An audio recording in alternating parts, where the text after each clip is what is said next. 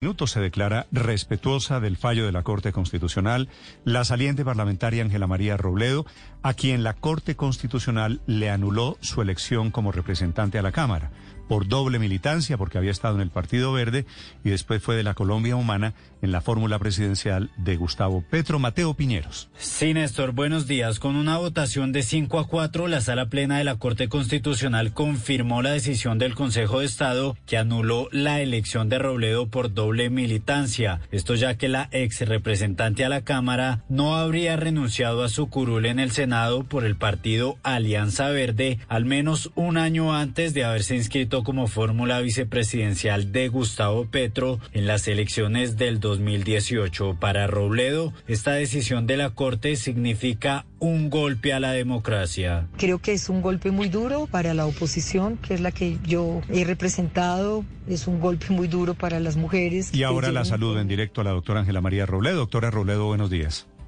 Buenos días, Néstor. Saludo para ti, para tu mesa de trabajo y para los oyentes de Doctora Robledo, ¿usted acepta la, el concepto de la Corte Constitucional de que usted incurrió en el, en el cargo de doble militancia? No, no, no, no acepto que incurrí en el cargo de doble militancia.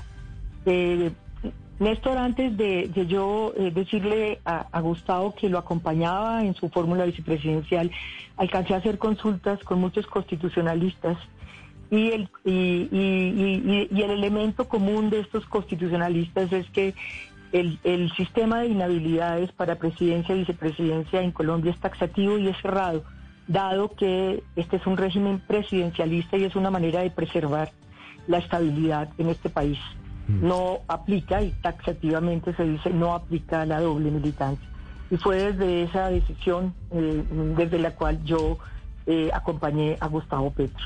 Y en segundo lugar, eh, no, lo acepto y digo que es un riesgo para la democracia porque aquí quedarían igual en entredicho las consultas interpartidistas porque este fallo de las magistradas deja abierto la posibilidad de que la doble militancia entre a ese sistema cerrado antes y ahora abierto eh, con este fallo em, como una inhabilidad para ser presidente y vicepresidenta. Eso implicaría que las consultas interpartidistas no podrían de allí prácticamente salir la fórmula a la vicepresidencia, ¿sí? Tendrían que ser del mismo partido. Por eso, pues yo lo acepto, yo lo respeto, yo entiendo. El fallo eh, es, quizá un fallo, como lo dice el salvamento de voto de los cuatro magistrados que no apoyaron la, decisión. Aquí hay una eh, un criterio extensivo de la doble militancia que no aplica para la fórmula de presidencia y vicepresidencia. Y por eso, pues estamos explorando la posibilidad de ir a instancias internacionales. ¿Qué serían cuáles? ¿La Corte Interamericana de Derechos Humanos? Que sería, yo creo, Ricardo, buenos días. Buenos días. Eh, en primera instancia, la Comisión Interamericana de Derechos Humanos para medir quizá, para solicitar medidas cauterales.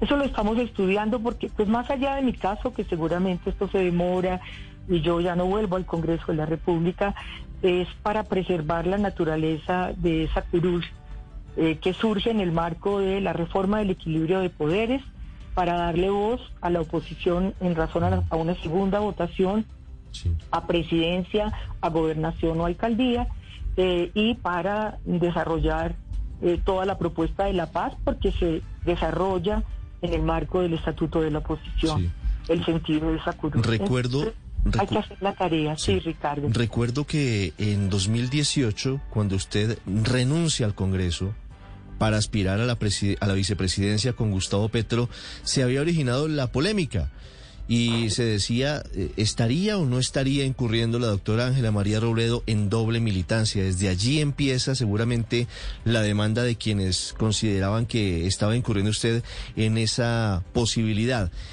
¿Cómo se hizo el análisis para que usted pudiera finalmente aspirar y, le dieran el concepto de que no estaba incurriendo en, una falta? El análisis fue ese, de constitucionalistas, diría yo, de marca mayor, eh, que claramente decían no aplica, no está, no está, en, creo que es el artículo 107 de la Constitución, las inhabilidades para ser presidente y vicepresidenta. Y con esa certeza actué, con esa honestidad actué y así me presenté.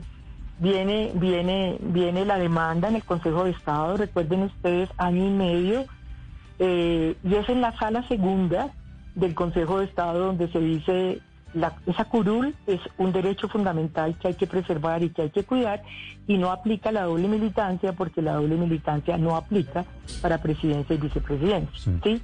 Eh, sin embargo, cuando regresa a la sala quinta, que es la que ya expide la resolución para que me devuelvan la curul en el Congreso, la sala quinta dice, respetamos el concepto de la sala segunda, eh, hay un derecho fundamental a la oposición, pero queda abierta la posibilidad de que haya doble militancia. Pero debe aplicarse lo que llaman los abogados jurisdicción anunciada, es decir, no, Ángela, no a la doctora Robledo, sino en adelante. La Corte, las mujeres de la Corte Constitucional lo que hacen es decir, si hubo doble militancia, y mm, aplicaría para presidencia y vicepresidencia. Por eso digo, mm. el pensar en ir a instancias internacionales más que en mi caso, porque seguramente no me alcanza a tocar a mí, es preservar el sentido de esa curul, por un lado, de lo que significa la oposición. Hoy es de hoy, la oposición es de partidos progresistas.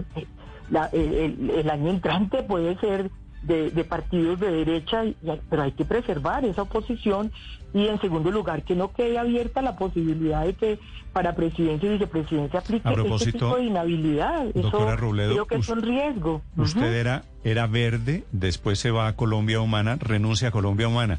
¿Por qué partido va a ser candidato usted ahora para las elecciones del año entrante? Yo, pues no, yo por ahora no voy a ser precandidata Néstor. A mí me han invitado del Verde, a mí me invitaron de la coalición de la Esperanza. Pero no, yo, yo lo que creo es que pues, hay que asimilar las pérdidas. Esto es duro, esto a mí me golpea personalmente, políticamente. Hay que asimilarlo y hay que mirar, y hay que mirar de dónde puedo yo ayudar. Yo soy una feminista que trabajo con las mujeres, he estado en el sector social, he estado en la academia. Hay caminos y hay que mirar desde dónde puedo estar. Néstor, por ahora no hay ninguna certeza en ese sentido. Gracias, doctora Robledo, le deseo suerte. Gracias.